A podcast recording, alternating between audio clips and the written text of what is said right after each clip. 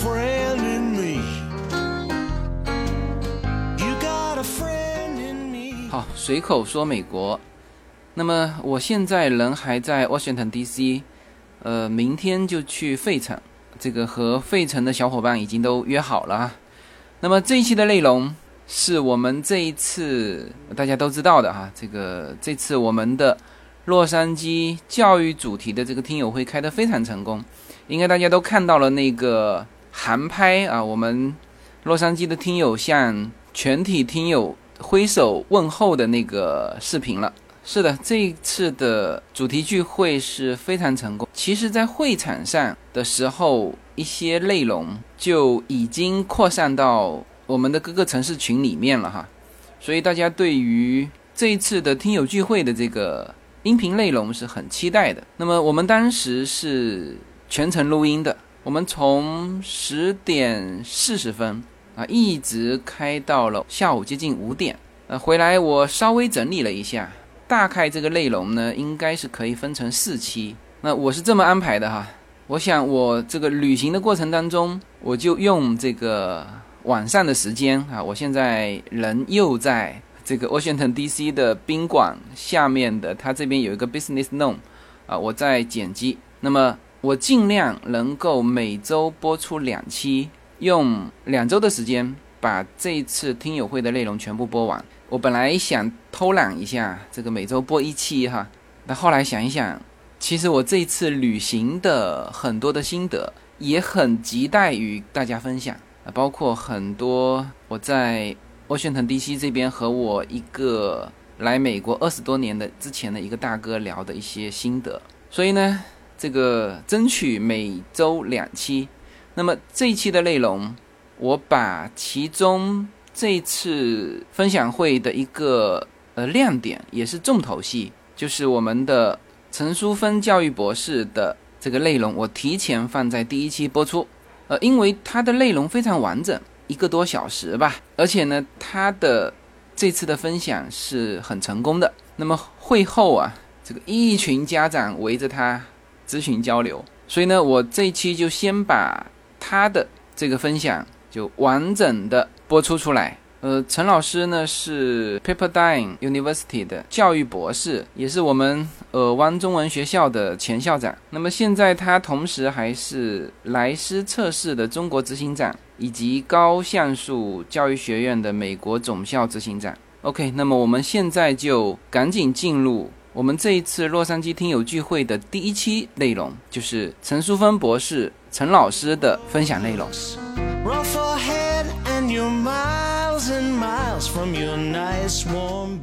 呃，下面有请陈淑芬女士。嗯，大家好。哦，好，有人跟我挥手呀。刚刚我看到我呃，在一九九四年在 San Marino Chinese School 教书的时候的一个学生的照片，也就是刚刚跟我们分享的张教委主席的儿子啊。我在一九九四年的时候在 San Marino Chinese School 啊教过中文，然后第一个班级就教到他的小孩，好，那不止他的小孩，好像那时候秦祥林的儿子也在班上哈，教到好多名人的小孩在 San Marino，很吓人。我比那个张主任委员哈还要还要再晚个大概十年的时候到美国来，我是九一年的时候来，然后当当时呢来也是为了读书的关系哦。其实我今天要分享的东西有很多都是我的个人经验。当然，你们可能会说啊，你学这方面的啊，你应该是从课本上看到，嗯，或者是知道很多。但是其实的故事哦，呃，等一下我会讲到有一段，就是呃，我重新被打掉，然后从头学。啊，我把今天的这个嗯题目定成是信任、欣赏、合作。我们怎么样能够去体会陪伴孩子的一个单纯的美好？哈，呃，大家在进来的时候应该都有拿到一张纸吧？好，那我第一个想问大家的就是：你今天为什么要来？你有没有在那张纸上面去写下来？你今天为什么要来？也就是。究竟是什么风把你吹来的？什么风把你刮来的？你来这里的目的是什么？我们每一个人每一天做每一件事情都有目的，而这个目的是深深的被我们的价值观所影响，所以我才会来做这件事情。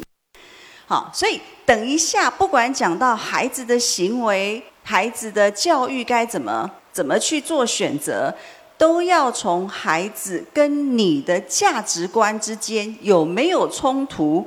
去着眼去去想，那我们才能够去想出来说，到底送孩子进私立学校还是进公立学校是最适合我的孩子的？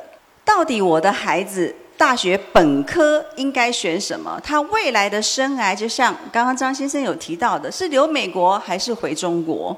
好，这些都跟我们的价值观有太大的关联。嗯，我想要先问一下，有没有人可以自动举手一下？今天是什么风把你刮来的？你来这里的目的是什么？好，来来这边学习，很棒。还有吗？哦，更好的陪伴孩子成长。那等一下有一些干货，你们一定要带回家哈，因为那是我自己，呃，你外面书上看不到的，但是真的很受用。我怎么样把我那两个孩子也拉拔起来？现在两个都在大学哦。那这个这个过程真的很辛苦，哈，呃，你们经你们现在正在经历的，我曾经也都经历过，哈，然后再再加上呢，我又有一个学历要做的工作，又是什么中文学校的校长，那个爱面子的程度绝对不会比你们差，所以呢，我是怎么样被打破，重新再来，我等一下都会跟大家做一个分享，哈。我们来的目的，无非都是想要说，我怎么样能够很顺利的让我的孩子就学，能够怎么样协助我的孩子进到一个他心目中理想的学校？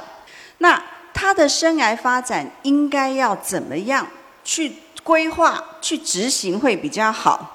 在这边的生活呢，孩子需要调整，做父母的也需要调整。我们来这里其实最大的目的都是在找所谓的 best practice，有没有最好的方法？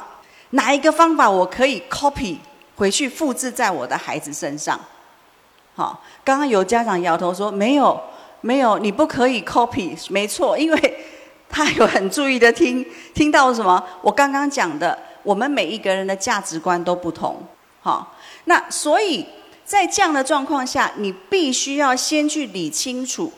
我们可以听到很多很多所谓的很好的练习，但是这个练习是不是在你的身上是可以用出来的？是不是适合套在你的孩子身上的？好，我很幸运哦，那个两个孩子一男一女，这两个孩子呢，呃，个性完全都不一样，兴趣也完全都不一样。天分更是不一样，所以我这个妈妈必须要有八只像章鱼一样八只脚，好，太非常非常的忙，因为要满足到他们在成长的过程当中这么多的不同，再加上我跟我先生三观也不合，所以我们家一一家四口啊，有时候讨论起东西来的时候，就像吵架一样，整个像战场一样，好，所以。这样的状况下，我们是怎么样去走过来，然后把两个孩子顺利送上去？他们认为他们很喜欢的学校。好，嗯，我提供给大家一个名词，叫做 paradigm shift 模式转变。我记得我在上博士班的第一堂课，领导统御的课的时候，老师就把这个模式转变这个字给我们。他说啊，这个模式转变其实就是你过去是怎么想的，你现在可能不能够这样想。你看到一张照片，可能看到的是一个老太太，可是从别人的眼光看到的是是一个年轻漂亮的少妇。这就是告诉我们，做父母的，你认为这件事情应该是这样，可是从孩子的角度，他认为哦哦不是，我们年轻人认为是怎么样。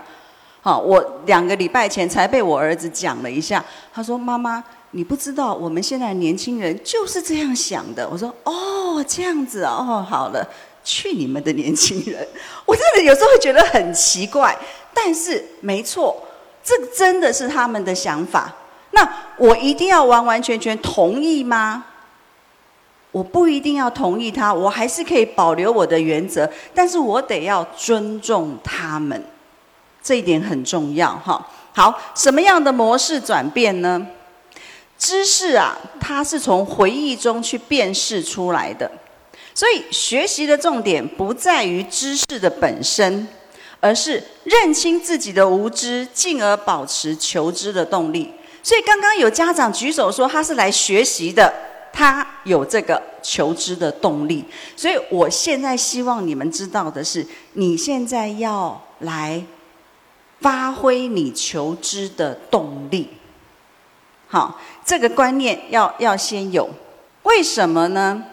哎，这只狗很可爱吧？我都叫它是耳湾的 Queen，因为它妈妈、它的爷爷在那个呃日本比赛冠军，日本的秋田狗纯种的。然后呢，它的妈妈加州第一名。当我把他抱回家的时候，我没有让他去做选美比赛，因为在我的价值观里面，我不觉得应该要送孩子去选美。所以呢，他是我的孩子，我没有送他去，但是我自己给他一个封号，叫做 Irvine Queen，哈，尔湾的皇后。为什么我特别提他？二零零七年的时候，我记得是在嗯六七月的时候吧，我把他抱回家。第三天，我一早起来站在厨房，突然有一句话“砰”的打到我心里面。你以为你很会教孩子吗？我想说莫名其妙，为什么这么一大早六点多有人跟我讲这句话？结果不到一分钟，我听到我们家楼上有一个小孩子。砰！从床上跳下来，然后楼梯这样噼里啪啦、噼里啪啦跑下来，跟我讲说：“妈妈，我觉得神要给我们，他叫做某某，神要给我们某某，就是要让你跟爸爸怎么样学会当好父母。”哇！为什么？我之前才在想，我是学教育的啊，结果呢，养了这只狗，居然有这个这个回应出来。所以我只好当场承认，没错，我是无知的，我就真的承认了。我就跟我儿子讲说：“好，我从今天开始，他那时候小学四年级，我就要好好学习怎么样当爸妈，怎么当一个好妈妈。为什么？他好皮，他到我们家以后，没有一样东西他不咬，但是我们还是让他咬啊，让他做好，骂了他以后，还是一样给他吃东西呀。”让他吃他最喜欢的东西啊！可是想想看，当我们对孩子呢，孩子犯了错以后，你责骂他以后，你是不是还一直惦记在里面？你还是不是还是记着？我对狗跟对孩子有什么样的不同？哦，我开始在思考，我的管教需要从头来，我的管教孩子的方式需要从头来。所以呢，归零思想。我把一切东西全部都归零了。我希望从我还没有讲到真正的主题哈，可是我希望你们大家现在从这一刻也一切归零。陈老师在上面讲什么？我习惯大家叫我陈老师，不要叫我陈博士哈。陈老师在上面讲什么？不要先听，不要马上说怎么样，怎么样，先不要。你先听进去，把整个故事、把所有的东西都听完了以后，你再看看哪几点是你可以拿回去用的。不是所有的东西都适用在每一个人的身上，但是你如果不归零，从头来的话，很多东西是进不到这里的，也没有办法进到这里，转化成你的行为。我们没有与生俱来当父母的能力。在哈佛有一堂课叫做幸福学，开始教这堂课的老师现在已经回到以色列了。好，他这堂课从一开始只有五个学生，一直到一千四百个学生，学校得把它开成网路课。都是因为有太多的孩子，哈佛的孩子进到了哈佛，不高兴、不快乐，每十个哈佛的学生就有八个要进心理辅导室。你敢不敢让你孩子进哈佛？每十个就有八个。你知道我们现在年轻人压力有多大吗？真的很大。在美国大学，嗯，就算连那个川普当选了总统，我儿子在卡耐基美容。他说：“好奇怪哦，那个辅导室的学校突然就说已经宣布谁当总统了之后，学校说今天不上课，但是每一个人、每一个学生都要去辅导室。他们好注重孩子的心理。那我儿子就跟我讲说，真的有人在哭，真的有人在抱怨，真的什么什么，好多人心里头就是过不去。然后我说：那你呢？干我什么事？他就这样跟我讲。”因为他对政治一点兴趣都没有，所以他就说，不管谁当选了总统，我们就是要秉持着他就是我们的领导，就是看他怎么领导了。他做不好，四年以后再让他下来，所以他才会跟我讲，干我什么事？我这个谁当总统都是一样。但是虽然他是我们选出来的，但我们呢，其实就看看他做的好不好就好了。这个是我儿子的价值观，好，他的价值观，所以引导他会有这样的行为，他这样去讲。所以哈佛的这个这个教授呢，他实际上后来为什么他会离开哈佛的的教职？他已经拿到终身教授喽，他回到以色列去成立了一个学校，专门要去培训在以色列的老师怎么样。从孩子很小的时候就教导孩子什么叫做幸福学，因为他说没有办法从父母的身上去真正学习到我要怎么样让我自己更幸福、更快乐。那为什么大家没有办法从父母的身上去学习到什么叫幸福、什么叫快乐？因为没有一堂课教我们怎么样当爸妈。这是事实。回顾一下你在高中上的课，你在大学上的课，不管你是在美国还是在中国，真的没有一堂课教我们如何当一个父母。我们都是孩子生下来了以后慢慢学的，怎么学？看书学，听这个学，听那个学。但是有一点的是，我们的孩子都这么的特别。这么的独一无二，我怎么可以是听那个听那个呢？所以就在这个时候啊，我当我一切被打打碎了啊，重新重新再来了以后，我自己悟到了：我们虽然没有与生俱来当父母的能力，但是我们有反思及学习的能力。今天我来到了这个这个跟我出生成成长的环境。不一样的环境的时候，这个环境对我来讲有冲击，对我的孩子来讲更有冲击。所以在这样的状况下，我要怎么样能够让我的孩子跟我都拿达到双赢呢？好，我们等等一下会提到。所以这个反思跟学习，我希望大家能够嗯放在脑袋里面。等一下，如果我举到任何例子的时候，刚好你也遇到过这个例子，请你反思一下。那未来你应该要再遇到这样的事情的时候，你应该要怎么做？那就是你的学习。好，来到这里啊，很多父母刚像刚刚啊，也有人讲提到说，那个管教孩子，好，在美国不可以打小孩，对不对？您知道吗？我好多次哈接到一些电一些求助的电话，都是在跟我讲说，那个陈老师怎么办？那个有一对从从中国来的爷爷姥姥，为了要帮啊照顾孙子，然后呢呃看到孙女对姥姥讲话叛逆，然后爷爷就很生气，就打了孩子一下，结果隔一天孩子到学校就去跟老师说了。所以现在警察要到爷爷要到家里头，那爷爷心脏病发了。大家好，我的新专辑《中美跨境创业与投资专辑》将在二零一八年持续更新。移民之后做什么？家庭资产如何在美投资？中小企业遭遇瓶颈，如何进行对外突破？这些话题是这个专辑希望和大家探讨的话题。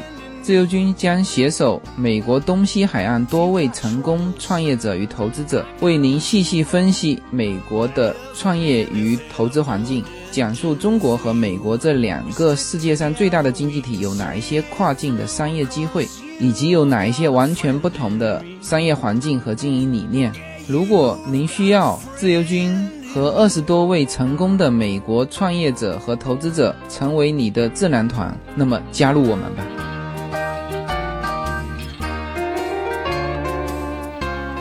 好，这是一个例子。还有更奇妙的是，有一个女孩子，呃，晚上要吃饭了，然后呢，她帮妈妈把那个弄好的饭菜都放在桌子上。可是因为她很饿，所以呢，她就用手要想夹一块东西吃，这很自然嘛，因为她很饿，对不对？结果妈妈就用筷子敲了一下她的手，说要等全家都来。才可以一起吃。结果很不幸的，隔一天，小女孩上学的时候，老师就问了：“嗯、在家里头父母有没有打你们的？”那个女孩子马上举手：“有，我昨天被我妈妈用 chopsticks 打了一下。”结果下一秒她就进了社工室，后来警察就来，她妈妈没几个小时就被带到警察局。就是这样。我自己的女儿四岁的时候念 preschool，有一天我去接她，老师就问我说：“为什么你女儿脚上有这么多的淤青啊？”淤青大家知道哈。然后呢，我二话不说，把我的裤子也拉开给她看，我说：“你看看我。”后来那老师说：“哦，我了解遗传体质。”我说：“对，我们没打她，可是在美国当老师，他就有这个责任呐、对不对？所以，当我们在管教孩子，特别是孩子十二岁之后，他到底是叛逆是不成熟，你能够分辨得清楚吗？那该怎么办呢？管教，好，孩子的教育问题，究竟我来这边，我知道有人还没有真正落地哈，只是说先来看看环境。我的孩子究竟该念公立的还是念私立的学校？我要怎么选学区？哈，有些学区那个房价高的吓人。我如果真的在那里买了个房子的话，我可能接下来就要在后院种菜了，是不是？所以这些其实都是在这个过你们在移民的这个过程当中，我们走过的路，你们现在正在走。孩子呢，他本科到底该念什么？那他回国，他学成以后是回国还是继续的留在美国？这些我们的生活当中都围绕着孩子，对不对？那我问你，那你呢？你真的就只是在这里陪读吗？陪读的十年，十年以后的你在做什么？有没有想过这个问题？有没有想过十年以后你在做什么？孩子如果看到你每一天在追剧，他就有正当的理由每一天去打电玩。十年以后你还追剧吗？如果今天孩子看到你每一个周末就只会去我们 Orange County 最大的 mall 叫做 South Coast Plaza，你说十年之后呢？你现在在做什么？未来孩子他就很可能在做什么。所以，当你在想孩子的管教问题、孩子的教育问题、孩子的生涯问题的时候，你也要想想看，你自己究竟该做什么，该学什么？你的未来，当孩子长大了以后，你的生涯在哪里？好，好，美国。他给全世界两个国家、两个地方，那个一个很特别的移民，叫做 E two 移民。你们都是 EB five 对不对？有一种移民叫 E two 移民，只要二十万，没有身份，但是孩子可以在美国 K 到十二念免费、念公立的。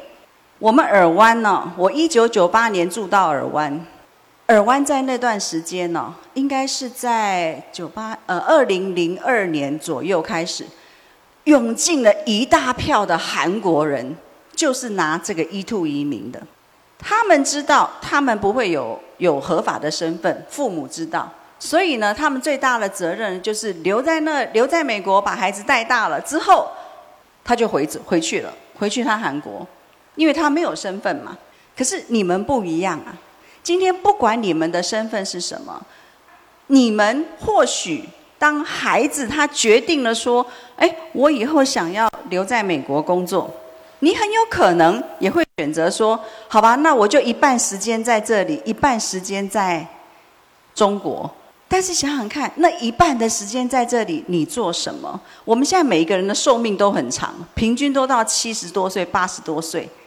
当孩孩子进大学的时候，你大概最多也五十岁。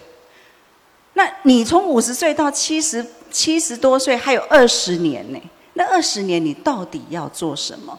总不能每次来美国都在包饺子吧？我以前在念书的时候，最常吃的一种饺子叫老李水饺。我的一个好朋友，他妈妈姓李，每次来就包了一个冰箱的水饺，叫老，我们都叫他老李水饺。你是真的每一次来都要来包包饺子吗？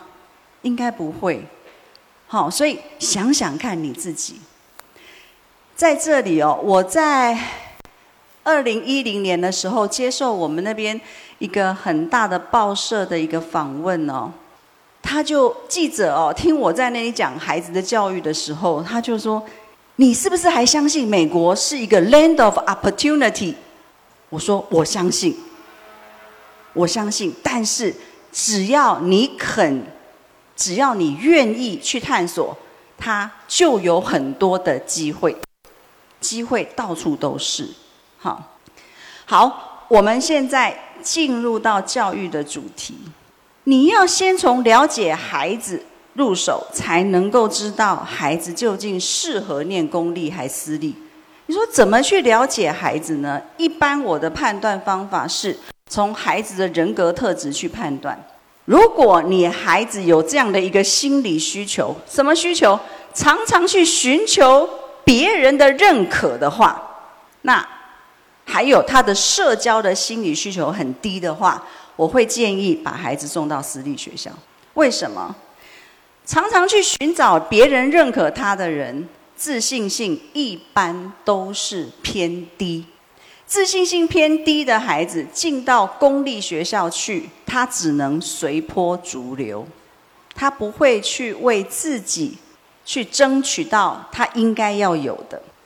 嗯，今前年、去年有一个女孩子非常优异，大提琴拉得很好，进了 UCLA。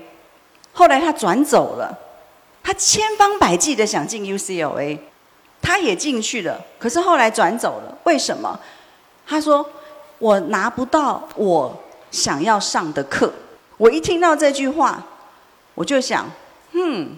你为什么拿不到你想要的课？我很我很怀疑啊！大一，我们都如果你进过大学都知道，大一都在上什么共同科目啊？大家都一样啊！现在你在美国的各个公私立大学上共同科目的课，一进去都上几百个人呐，两三百个人挤在呃阶梯教室，就在那里听啊。谁认识你？没有人认识你，因为你今天上课旁边坐的人跟下次上课旁边坐的人都完全不一样。谁改你的考卷？助教，你只看到教授站得远远的。现在的美国大学就是这样啊，所以你说你拿不到你的课，是，你拿不到你想要拿的课。这一点，光就这一点，我就已经能够知道这个孩子做事情太被动，不主动积极。为什么？大学一般来说都会在让你选课的前一个月，早就把邮件寄出来通知你快要选课了。当你看到这个邮件的时候，你是采取放在那里，因为时间还没到，还是你就开始计划你要拿什么课？如果你开始去计划你要拿什么的课的话，你绝对会四处去打听，这堂课容不容易？是谁上？可能有两个教授在上，到底是谁教的会比较好，或谁教的比较容易拿到 A？孩子一定会去打听这个。但是你如果不是一个看到 email 马上就有行动去做一些调查的人的话，很有可能是时间到了，你要选课了，你选不到。在美国的所有公立大学都有一种。我们高中都知道有荣誉课，对不对？Honor 的课，公公立的大学也有所谓的 Honor Student，他会在你一入学的，甚至就是你考密，你考密就是到这个大学读书的时候，他就会看你的成绩，你的什么成绩？高中的 GPA，你的 SAT 的成绩或 ACT 的成绩，就会问你说：“哎，你 qualify 了，你合格了，可以在我们这个学校当 Honor Student。”你要不要加入？Honor Student 有一个加入的条件，就是你每一年的 GPA 必须保持在三点五以上。大学生哦，保持三点五以上不容易。我儿子进那个卡梅的第一年的成绩，他很早就跟我打下了那个预防针。他一进去马上打听，啊，那个卡梅建筑系哦，那个平均 GPA 二点多。我说哇，那如果拿到三就很了不起。他说对呀，这孩子太灵活了。他就先给我打个预防针，结果他第一年真的拿二点多。好，哎，我我这个做妈妈的是，我不在意你拿多少，但是我在意的是你不会的东西现在会了没，这是我最在意的哈。然后呢，呃，我就说，那你明年打算拿多少？总要定个目标吧。嗯，那就三吧。嗯，他真的也拿到三了，然后他自己很骄傲，我终于离开那个二点多那一群了。好，那为什么我讲到这个 UCLA 的 girl 哈，他他会后来选择到转学？他说他拿不到课，我第一个的推断就是他不主动积极。第二个，他在高中的时候。可能很多事情都是妈妈安排的，都是妈妈跟他讲你要拿什么，你要干嘛，你要干嘛。所以孩子自己不会去为自己想，他不会为自己去争取一些东西。这个不是我们要看到的。好，我看到太多很棒、很优秀的孩子进了所谓的前三十名的大学之后，就随波逐流。他怎么随波逐流？大学哦，是拿钱给学生去开 party 的哦，要记得这一点。特别是好的大学，他们认为学生的压力大，这些都是优秀的孩子，他们应该要放松。所以哈佛的那个那个学校都有编编一个经费让孩子去 party 的。今天一个孩子如果他自信心不够，常常在寻找别人认同他的时候。他会接受不了批评，那接受不了批评的状况下呢，他就会每一次把自己的应该要达到的标准设很低。我在二零一五年的时候，针对中国的孩子，从呃出生大概是一九九五年到二零零五年这十年间出生的孩子，做了很那个心理测试。测试的结果告诉我说，大部分都是住在中国的孩子哈，百分之八十的在我的 sample 里面，百分之八十的孩子高认可，都对自己没有自信。八十哦，为什么会这样？因为那个教育制度的关系。那你们现在把孩子带到了美国了，整个教育制度不一样，你要去了解到这里。谁是英雄？在高中，谁是英雄？那些打 football 的是英雄啊！他们在学校里面最有名的，走起路来最威风，不是那个考试第一名的。哈，今年那个，嗯，你知道我在我们 Orange County 有有一所学校理工科非常强的学生出来，不是 MIT 就是 Berkeley 的。有一个孩子十年级的时候，他爸爸来找我，帮他孩帮他孩子做那个测验分析。我一看到这个孩子测验出来的结果，哇！我就心里头就觉得好可惜哦，哈佛、斯坦福没了。为什么？他哦很厉害，九年级的时候 SAT 满分，九年级就开始拿 AP 了，满分。所有该怎么考试都是满分，GPA 五分。你说这种学生，哈佛、斯坦福不要吗？不要，就是不要。他身上根本找不出来这个孩子有什么很突出的人格特质在，没有领导力。第一个，完全没有领导力，他就是会读书。这就是落入了为什么一些名校常常说我们亚裔的孩子好可怜，只会读书。而我后来回想到，诶，我自己孩子在申请的时候，他是截止日的前三天才决定申请哈佛，够屌哈！我那个儿子，我真的是，你可以看到陈老师这这样子走过来哦，你就可以知道我儿子给我很大很大的冲击，我也非常感激有这个小孩，好让我不断的调整。他是在大学的申请关门的前三天才决定说，好吧，那我申请哈佛。东京弄一弄就寄过去了，然后哈佛那个文书啊，补充文书随便写写就就就过去了。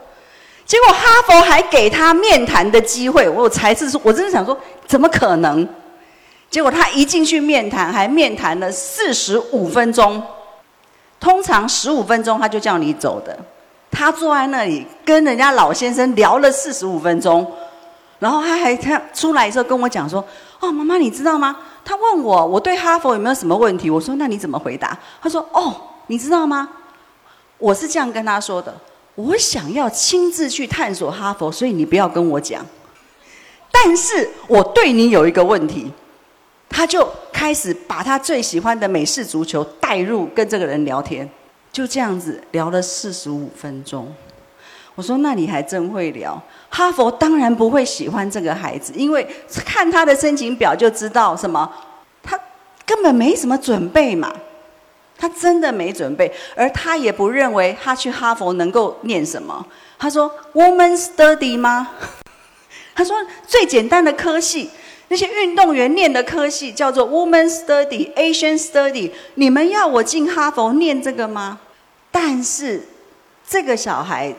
他的所有的成绩并不是都很拔尖，SAT 或 ACT 也没有考到很高的。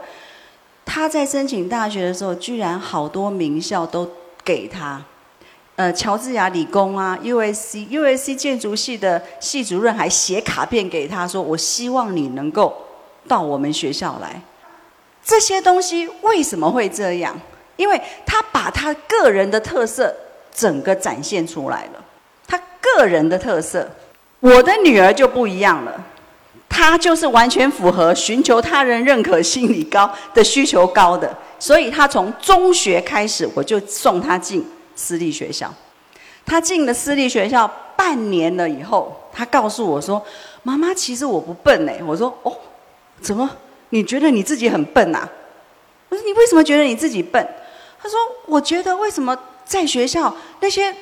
同学好像什么东西都会了啊，我都不知道，我要等老师教了才会。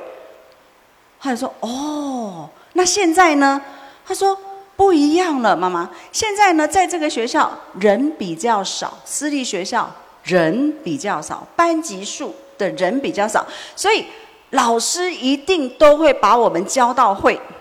可是以前我在公立学校的时候，老师就是发单子让我做。”我后来才知道，我有好多同学下了课都进补习班先学了，所以他们都会。那你没有送我进补习班，所以我都不会。我说这句话好像在责备我没有送他进补习班一样。好，但是孩子后来因为在那个小的环境当中，他慢慢的了解到，不是他笨，而是。在公立跟在私立学校，老师对待学生的模式是不一样的。所以今天我的孩女儿她需要被人家认可的时候，在私立学校的老师孩子犯错比较少当面指责，他会把他带到旁边去跟孩子讲。认可的需求很高的人，基本上就是属于那种你不要当面的批评他，他会把你给他很好的建议都当成批评，他会认为你就是不认同我。好，所以这个是一个判断孩子到底是应该选公立还是选私立，高中也是如此。没有什么能够阻挡你对自由的向往。人生是一趟旅程，精彩的是沿途的风景。大家好，二零一八年我将继续和大家相遇在随口说美国。这个专辑的播出时间是北京时间的周五下午，每周一期，不见不散。那么大家除了听我的音频节目之外，也欢迎大家登录我的微信公众号，公众号的名字是无限空间。当然，大家还可以关注我的新浪微博和今日头条这两个平台的名字也是随口说美国。移动互联网的神奇之处就是可以把同类的人拉得很近，天涯若比邻，世界地球村，让我们享受这个自由连接的世界吧。盛开着永不凋零蓝莲花。那你要怎么知道我我的孩子那个认可的心理需求高还低？先从了解你自己就可以了解孩子。你是不是一个需要做什么事情都要人家认可的？老公，我今天做的菜好不好吃？如果你常常在问这句话的话，你就是等于告诉了你的家人说，我们一定要多多鼓励、称赞妈妈做饭好吃。不然的话，他就不做了；不然他就不不高兴了。我先生是一个认可很高的人，他常常就希望能够全家都听他的。好，所以我他刚刚才讲，我跟我先生三观都不合。我是一个认可需求比较低的人，我不在意别人不认同我。好，那有一天呢，很好玩的一件事情，就是我先生在发表高见。但是他这个高见被我儿子一听到以后，我儿子那个那个火气上来了，然后要开始开口跟他爸爸斗的时候呢，我们家女儿做了一件事。好棒哦，好棒哦，爸爸，你真棒！我女儿做了这件事情之后，我先生马上闭嘴，我接着马上讲吃饭吧。所以我儿子连开口要那个出来要跟他爸爸对上的那个机会都没有。我我女儿先做的，认同爸爸讲的都是道理，没错，你讲的真好，我们认同你讲的道理，但是你要能够做得出来啊，你做得出来，孩子就会服，所以这告诉我们做父母的一定要说到做到，你说得出来的道理，你要做得到，孩子才会服你。所以你如果了解自己的话，你就能够知道。孩子究竟是不是认同的需求高？还有他的社交的心理需求到底是高还是低？有一些孩子社交的需求很低，他你大家要记得哈，孩子十二岁到十八岁的时候，朋友比父母还要重要，这个是一定的。十二岁到十八岁的时候，你不要怪他不成熟，你也不要怪他叛逆。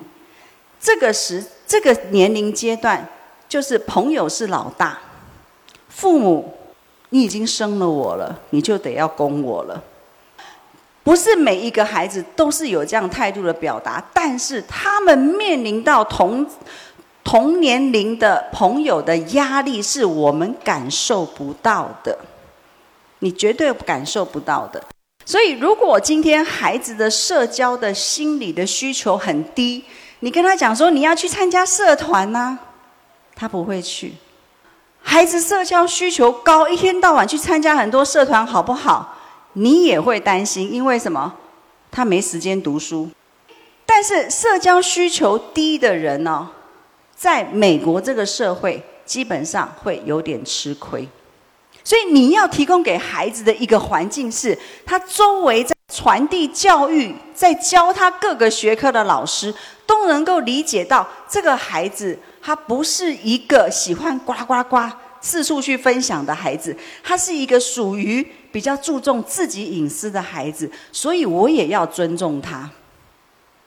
这个私立学校的老师，他因为教的学生少，他可以做得到；公立学校的老师，基本上有任何问题哈，email 给我，下课不要来找我，更不要叫你的父母来找我。如果你们叫你的父母来找我的话，那我就会找你。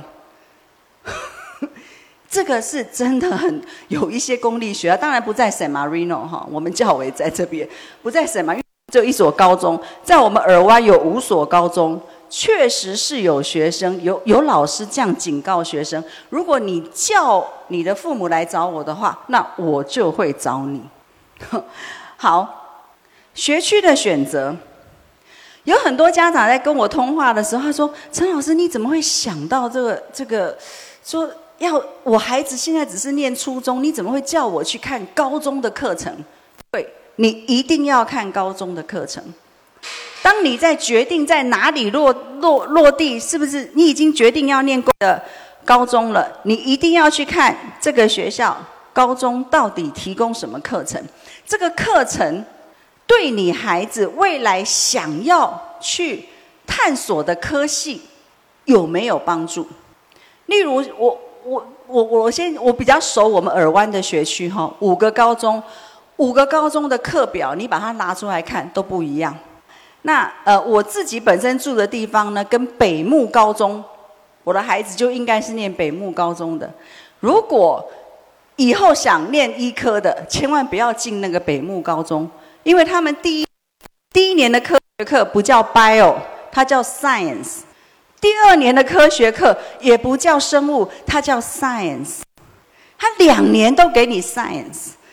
到了十一年级的时候，好啦，你可以选啊，你要 A P 的生物、A P 的化学、A P 的物理，孩子都傻在那里，啊！所以他在九年级、十年级的时候，科学的课是把物理、化学、生物全部打在一起，这个非常不利于一个孩子他未来本科想念生物或想念化学的。好，那还有一点，家长更讨厌的是啊。坊间的补习班都只有生物课、化学课、物理课，没有一个课叫做 science 的课。我怎么送我儿子去补习？所以这这个是你为为什么一定要去看高中的课程？好，好，学校特色也是考量的因素。今天如果孩子是一个有才艺的孩子，好，你也要看看这个高中到底它的特色是什么。今天我例如说了，像我刚刚提到我的女儿，为什么我们会送她念私立？当然不是只有她在认可的需求比较高而已。另外一个原因是，她是一个头脑简单、四肢发达的人。为什么这样讲？哈，他的运动好厉害，他的运动真的很棒。好，六年级。刚刚去参加我们尔湾的那个青少年的篮球营，就打入明星队，而且代表这个明星队还去打了区的冠军。七年级进了那个私立中学，还打到路易斯安那州的那个篮球比赛，那是全美国的。所以他在运动上面的天分是从小就有的。任何的比赛，他一去跟哥哥去比，一定打败哥哥，然后回来以后不好玩了，就不玩了。可是篮球是他最爱的。那后后来我们也发现，他的高尔夫球打得也很好，非常的好。为什么？他一发球就有职业的那个水准，一发球出去，两百五到两百六跑不掉。好，但是就是因为他的认可高，所以他第二杆上国岭。的那个能力就非常的差。我们当初在帮他决定要送他进私立的时候，我们一样考虑到高中的课程，一样去考虑到学校的特色，所以他去衔接到他对口的高中的时候，是一个体育非常好的那个私立的高中。在我女儿那一届，有两个孩子进斯坦福，一个是女子垒球保送，一个是男子的棒球保送，Stanford。好，所以学校的特色绝对是你要去考量的。你怎么会知道学校特色呢？它每年都有 Open House，欢迎大家去看。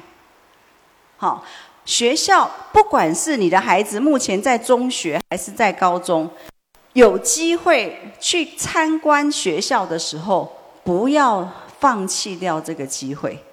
当学校在跟你讲什么叫做 A to G 的课程的时候，你绝对要去听。就算你有百分之八十听不懂，你总得把那个东西拿回来，然后对照着那个翻译机这样子给他读过一遍。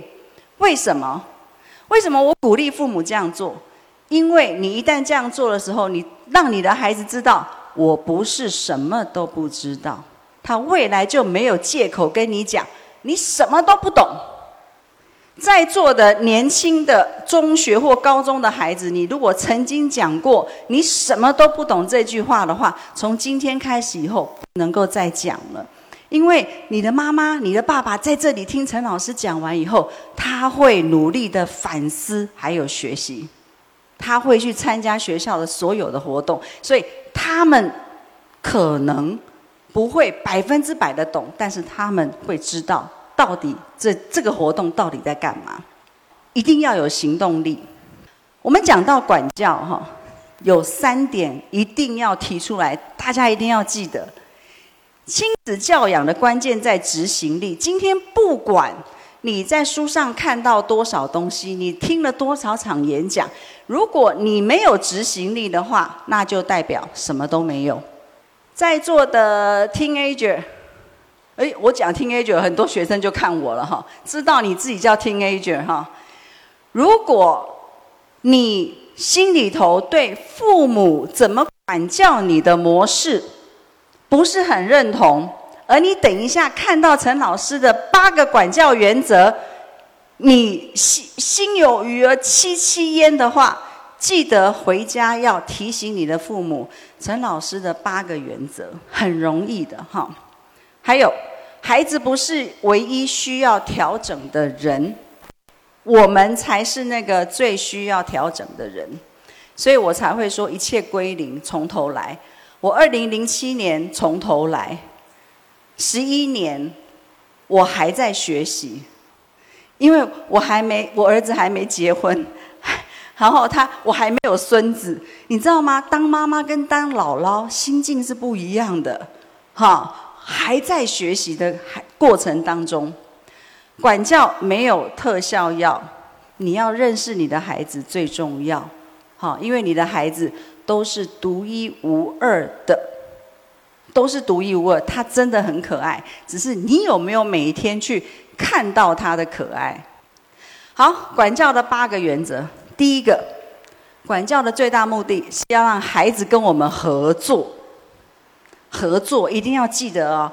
如果哪一天啊，妈妈发火的时候，你就跟他说：“妈妈，合作。”他绝对会想到：“好，我现在要跟你合作，那我们好好来谈吧。”好，如果儿子在跟你发脾气、乱丢东西的时候，你就跟他讲：“哎，记得我们要合作哦。”好，记得合作。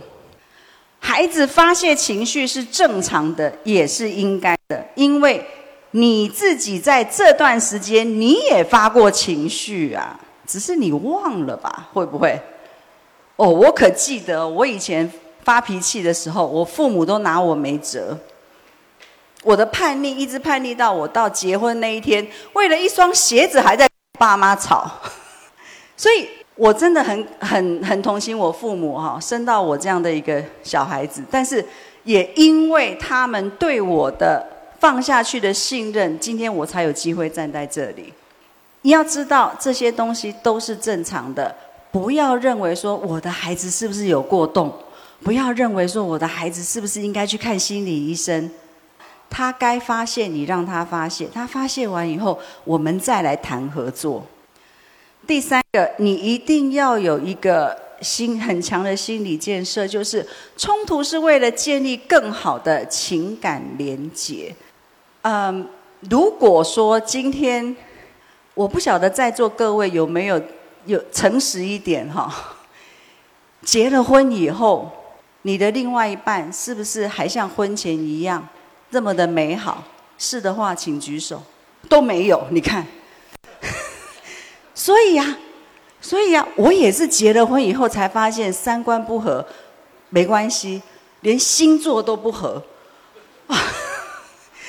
可是呢，我也熬了！我这个礼拜天是我们二结婚二十五周年，我不能讲熬，而是我一直在看我先生好的地方，他也一直在看我好的地方，不然的话，这早就早就不可能在一起哈。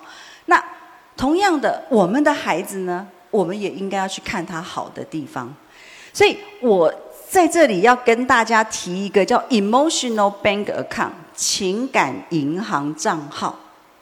我们在银行里面，可能你你有好多个开好多个不同的银行，但是你有没有跟你的家人开过情感银行账号？怎么开？今天我跟我儿子吵架了。呃，我会写一张纸条，放在一个盒子里面，就放在那。我儿子的代号代码颜色是蓝色，我女儿的是粉红色。所以他们一旦走到这个盒子旁边，看到有蓝色的字“哥哥”的，粉红色的纸条就是妹妹的，儿子就会看到妈妈可能有留话给他。因为我们可能刚刚有冲突，我想跟他说对不起，但是我说不出口，面子问题，所以我在那个纸盒，在那个纸条上面写了：“儿子啊，对不起。”这个就叫做情感银行。你不要小看这张小小的便利贴，它会不一样，它会把你跟孩子之间的情感拉得更近。好，我跟我儿子是从。从他从小一直到他高中毕业，我们俩冲突不断，直到直到前天吧，我看他开车，他一边开车我一边骂，一定会有的。陈老师也是人，不会因为我拿到博士我就变成不是人了，就变成圣人，没有，我还是跟你们一样很平凡，都是人，我也有我的情绪，但是，但是有一些事情，我们可以选择用什么样的方法。让孩子去知道，当在这个时刻，你该怎么做，对你是最好的。现在就变成说，我跟我的小孩子呢，在沟通的时候，我一讲一句话，他马上就会知道说：“哦，妈妈，我知道你现在心情不是很好，所以你用的字就不太好听。”我说：“哦，OK，好，那我下次用英文吧。我英文不太好，所以我就不会用很难的字，也不会用很不好听的字。好，这些其实都是在这个过程当中，我们去调整过来的。”再来，管教的原则，刺激来的时候不要马上反应。他告诉我们什么？人家拳头打来的时候，你不要去挡他，你要怎么样？闪一下，闪一下。今天我看到我的小孩情绪不太好，我还去追问他：你为什么情绪不太好？你发什么神经病？哦，那完了。千万不要这样做。今天孩子可能他在学校里面受了一些欺负，或者是他没有考到他要的成绩，他自己的好胜心强，他没有考到他要的成绩，心里头已经很难过了。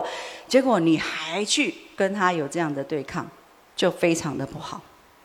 嗯，在二十年前哈，我教了一个爸爸，跟他讲这个刺激跟反应的事情的时候，他马上做。执行力哈，隔一周他就来跟我分享，他说：“张老师，你知道吗？哈，我好高兴，好得意哦。”我说：“怎么了？”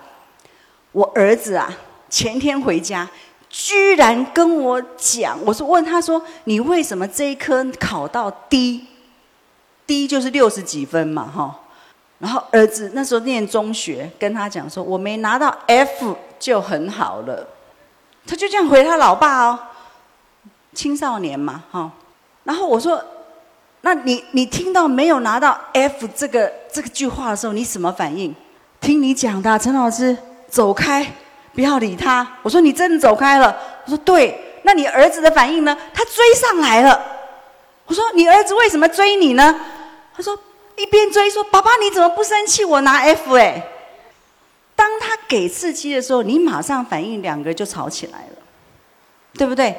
你走开，闪过三分钟、五分钟以后，你的情绪比较平静的时候，你才跟他讲，再回来跟他讲。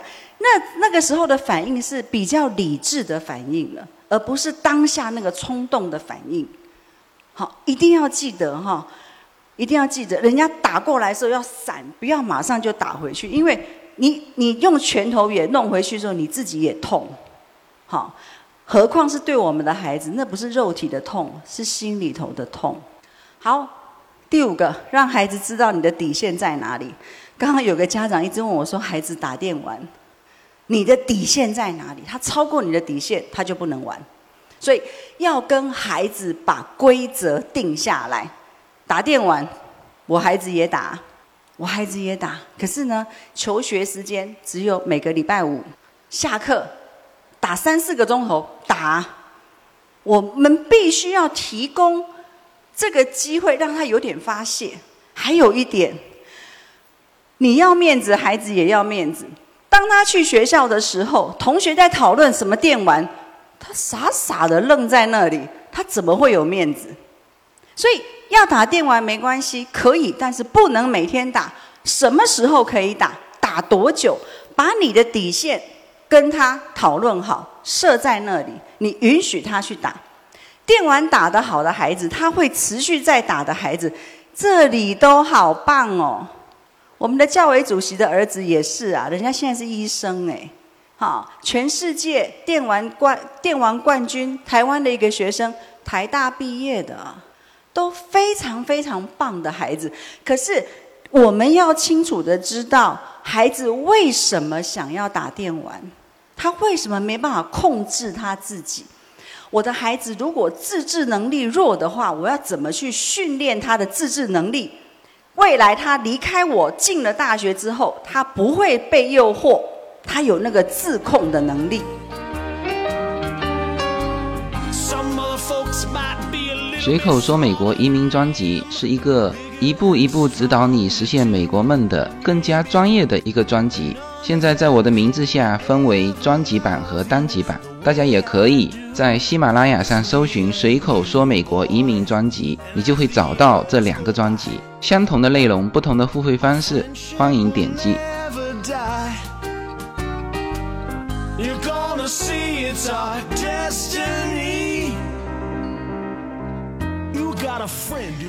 在这里，我告诉你们一个小小的秘密。那个现场有没有人认为你自己的食欲很高？举手，食欲很高，看到食物就只有一个吗？我不相信。你看到食物，你就会忍不住，你就会想要吃，或者是现场有没有专挑好吃的？有嘛？哈，这些都叫食欲高哈。在在心理学上面，这种食欲高分成这两个层面来讲。通常对食物的欲望很高的人，自我控制能力是比较低的。嘿嘿嘿我知道你有举手，你有没有发觉自己的自我控制能力比较低？所以你要怎么样能够协助孩子有自我控制能力？从食物下手。我们今年暑假，我那个儿子哦，他是吃完早餐问午餐吃什么，吃完午餐问那晚餐吃什么。他暑假回放学，暑假回来，我每一天背这个，我等一下吃什么，弄得我好烦。我知道他他没有办法抗拒食物，那他从小自我控制能力就低，没错。我们今年暑假执行了一项计划，就想试探他能不能控制不吃四只脚的，结果他到现在还保持着，从七月一号开始，好。然后他昨天坐飞机，他现在应该是在到去肯亚的路上，他要去肯亚帮那个孩子盖那边的孩子盖那个游乐场。他呢真的很坚持。我说你为什么就为了你爸爸跟你打赌一个月多给你一百块，你不吃四只脚的吗？你害我们不能去吃 Korean barbecue 哎。然后他说妈妈，我一定要坚持下去，我要证明我可以。自我能力、自我控制能力是好的，所以他从这里去学习什么叫自我控制能力。好，今天呢，你要让孩子知道，如果说你的自我控制能力不好的时候，你不扛错好，就是谁扛错？我是你的父母，你如果出任何事情，警察第一个找我。我不想要出事，所以我要控制你。这是我以前跟我儿子讲的。你如果没有办法控制你的时候，妈妈就要出来控制。他一听就说：“妈妈，你不用，我自己控制。”他脾气马上消下去。有时候回家他会甩东西，在学校可能跟同学有任何的争执，甩东西，然后呢回家以后就发脾气。我说：“啊，你没有自我控制能力了，怎么办？我控制吗？”哦，不用不用，你控制太可怕了，我自己控制。好，我我也没那么可怕，我不我不打孩子的哦。好，跟孩子定下共同的规则，你要让孩子知道，当你一直在违反规则，或一直在做一些你应该你不应该做的事情的时候，后果到底是什么？Consequences 这个很重要，后果会是什么？所以，孩子今天如果他知道后果会是什么的时候，他会去思考：我到底要不要去做？第七项，学会真正的原谅跟忘记。你不能够说“好吧，我原谅你了”，结果呢，一个月以后事情发生了，你看你上个月就这样，你没有忘记。你越不忘记，孩子的那个行为就会一直出来。原谅了之外，一定要去忘记掉。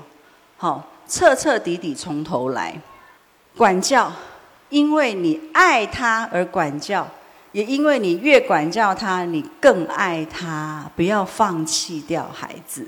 我听我我曾经就是很有一些妈妈来来跟我讲说，陈老师，我的孩子没救了。我说怎么会没救呢？他说以前在中国是学霸，现在跟我讲他要进社区大学。我说很正常啊。我们这里好多名人社区大学出来的，有什么不一样吗？你因为这样子你就少爱他吗？讲了以后去反思，这家长自己去反思，懂得尊重孩子，跟孩子一起设下目标。如果孩子在这个时候他决定要进社区大学的话，没有关系，我们社区大学有好多都转进非常好的学校。你知道吗？我把我女儿送到私立学校去。我们去参加她毕业典礼的时候，一出来，我的先生就跟我说：“哎，为什么这个学校还有那个百分之十几个、百分之十几 percent 的，是大概十四到十五 percent 的学生是进社区大学？那他们如果要进社区大学，干脆念公立学校就好啦。为什么要每每每一年花这个呃上万块的钱学费把孩子送到私立学校呢？老美不这么想啊。”老美会认为说，他之所以会进社区大学，是因为我的孩子还不知道他自己未来究竟要读什么，所以进社区大学这两年，他可以好好的想，不行吗？可以，但是这两年非常的关键，好，非常的关键。那今天如果孩子做这个决定，你尊重他，但是你得要跟他一起定下目标，让他知道，好。我们接下来要很快哈，因为我大概只剩下几分钟。好，我们讲到生癌哈，刚刚之前提到父母跟孩子的生癌孰轻孰重。刚刚我们的那个教委主席有跟我们提到，他孩子的重要的活动他都有参加。今天我们有很多内在美，对不对？听得懂什么叫内在美吗？内人在美国，叫内在美。我们有太多的内在美在这里了。那为什么呢？因为先生得在得在中国打拼，才能够才能够供得起呀，对不对？现在事业在中国啊，到底谁的事业重，谁的事业轻，这些都要去做衡量的。嗯，在我的这个年代哈，其实我对跟美国蛮有缘的。我初中的时候，我爸爸就要把我送出来当小小留学生，没送成，很多跟我在。跟我同年龄的那时候送成的啊，很多的父亲都后悔了。为什么？他的小孩没有更好，因为他太小，把他的孩子送出来，结果孩子不在父母的保护之下成长。好，他认为说哦，舅舅啊、姑姑都会照顾他，照顾的很好。其实不是，好，不是说他们照顾的不好，而是孩子他不会去把他内在真正的心里的话去告诉姑姑、告诉舅舅的。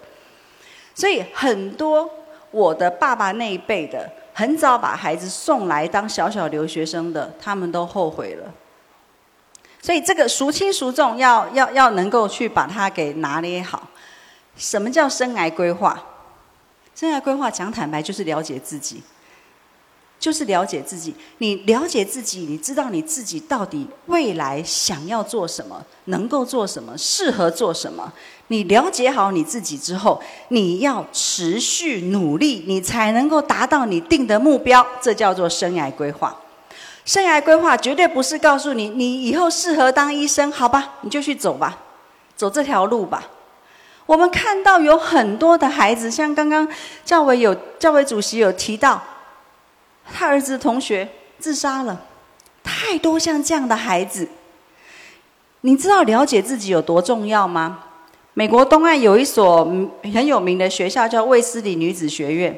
如果你的孩子幸运的考上了的话，你去那里参观学校，学校的招生办一定会跟你讲：四年我们卫斯理四年的那个那个学习最重要的目标就是教你孩子了解自己。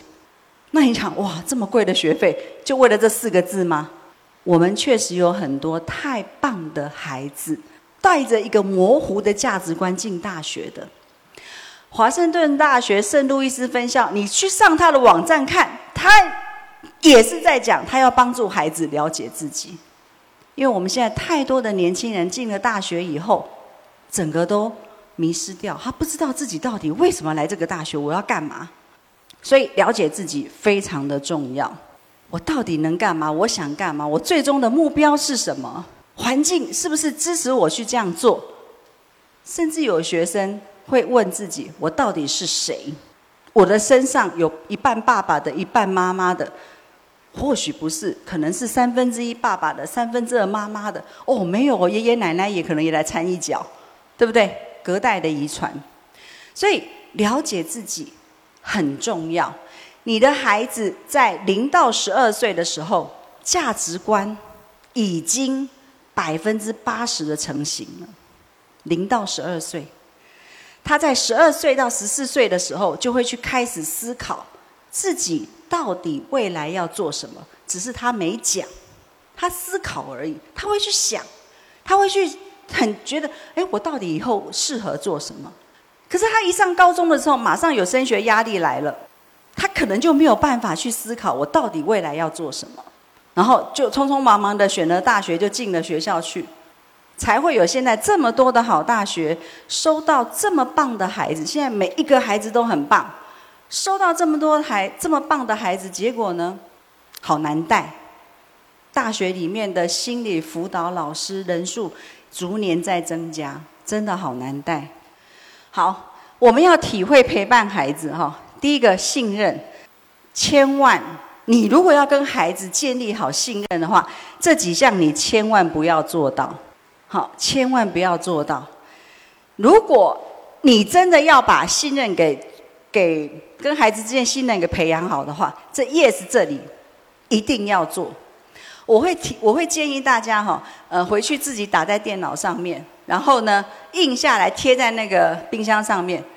所以当孩子要跟你有冲击的时候，自己先站到冰箱看一次，好，喘一口气再回来跟他站，懂吗？好，千万不要马上站，先到冰箱去看一下这几个 yes。这个 PowerPoint 以后会后如果要的话，大家要的话可以传给大家哈。好，欣赏，大家要承认啊，孩子其实比我们好。一定要承认这件事情。我是从陪伴我女儿打高尔夫球去发现到她太棒了。呃，前年的暑假就在这个时候，我每一个礼拜有三天在高尔夫球场走十八洞，越走越胖。为什么？我帮她准备东西，她都不吃，都是我在吃。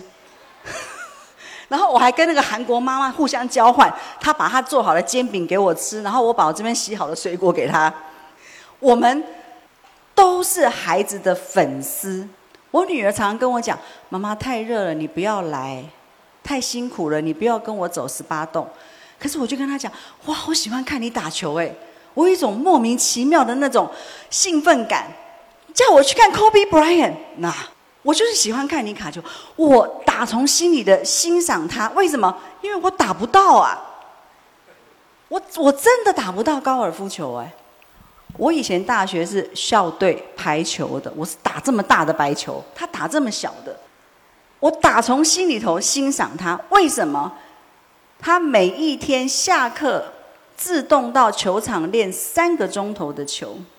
就算他拿三四颗 AP，这样没有改过，你说他怎么去每一天花三个小时运动，又可以拿三四颗 AP？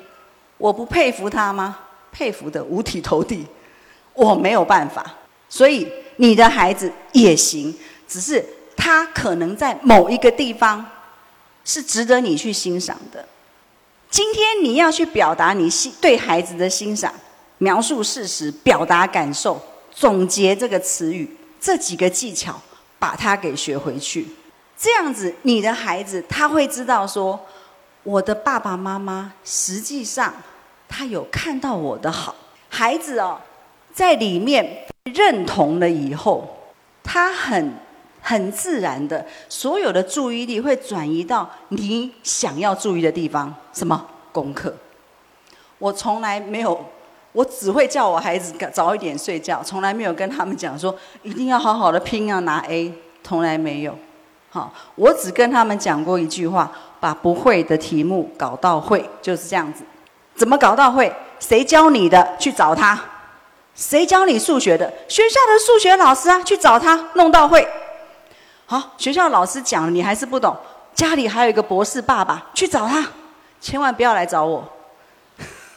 你找我就代表我要去找家教，好，我不会嘛。他们上了中学以后的数学，我从来都不教。为什么？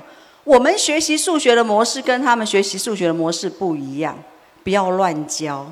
我发现我女儿小学四年级四年级的时候学习除法，已经跟我学习的模式不一样了，我整个就闭嘴了。我不能够让她到学校去，答案对，过程错，结果还是零分嘛。对不对？来，我们来看，再来一个合作。合作就是要双赢，要记得哈，双赢，你赢，他也赢。好，要怎么样跟孩子达到合作？理解他，你一定要每一次每一次讲出来话，第一个字就是我，我表达你的感受，理解他，同情，我知道你是。不会这样的，可是怎么样？但是你一定要去表达出来，哈，你对他的这个同情，传达这个感受，然后呢，来，我们一起解决问题吧。解决问题的时候，不是马上告诉孩子你应该怎么做，要他你觉得该怎么做？孩子一定要有解决问题的能力，很重要。解决问题从哪里来？寻求解决，一起想想该怎么做。不要一天到晚帮他想好正确答案在哪里。孩子以后进大学，他不知道怎么解决他的问题，解决问题的能力。二十一世纪要培养的孩子是还要有创意的解决问题。我们现在想，哇，解决问题就难了，还要有创意吗？可是你如果不跨出那一步，培养孩子怎么解决问题的话，他就不会有创意出来。好，一定要有这个这个跨出那一步。好，人生是由无数的选择去铺建下来的。你就像刚刚我们教委讲的 decision tree 嘛，我不是用决定，我用选择。哈。孩子需要你公正无私的引导跟支持，才能做出每一个选择。我所谓公正无私，就是不是你想要的选择，而是对他最好的选择，他能够接受的选择。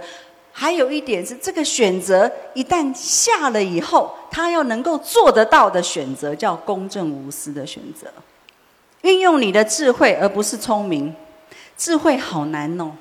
你很聪明，我们大家都知道。但是你有没有智慧？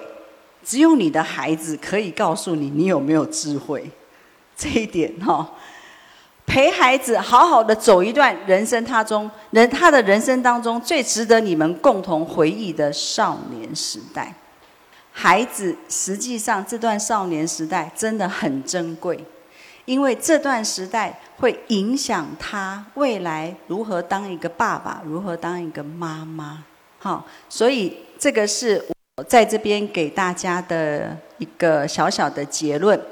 那我们等一下会先跳过 Q&A，我想先让大家看这个影片。台湾的公视在七月七号的时候出了一个那个剧。嗯，应该四四四个单元剧，每个单元剧有两集哦。大家如果在这里可以上 YouTube，都可以去 search 一下，名字叫做《你的孩子不是你的孩子》。好，那我们放一下。非常要好的高中死党一个问题，就如果再重来一次，你最想做的事情是什么？他就说，他其实那时候最想。做的事情是他好想去 NASA 工作，那他当初他爸爸坚持一定要填医学院，那没办法，他成绩就是那么好，所以你看大人们扼杀了多少小孩对这个世界的想象跟梦想。现在你以为自己想要的，可能一觉醒来你就不想要啦。妈妈花这么多钱让你读私立学校，妈妈是为你好。我跟爸爸那么拼命的赚钱，就是为了你们好。谁在看啊？你管他们干嘛？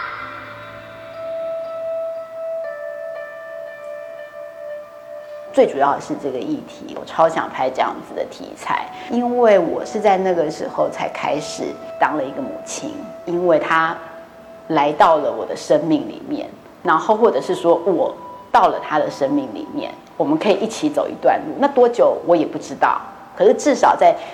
这一段我们两个相伴的时间之内，我们会很有品质的相处。这是一门非常非常深奥的学问，就是关于母亲学这件事情。欢迎你来到这个世界。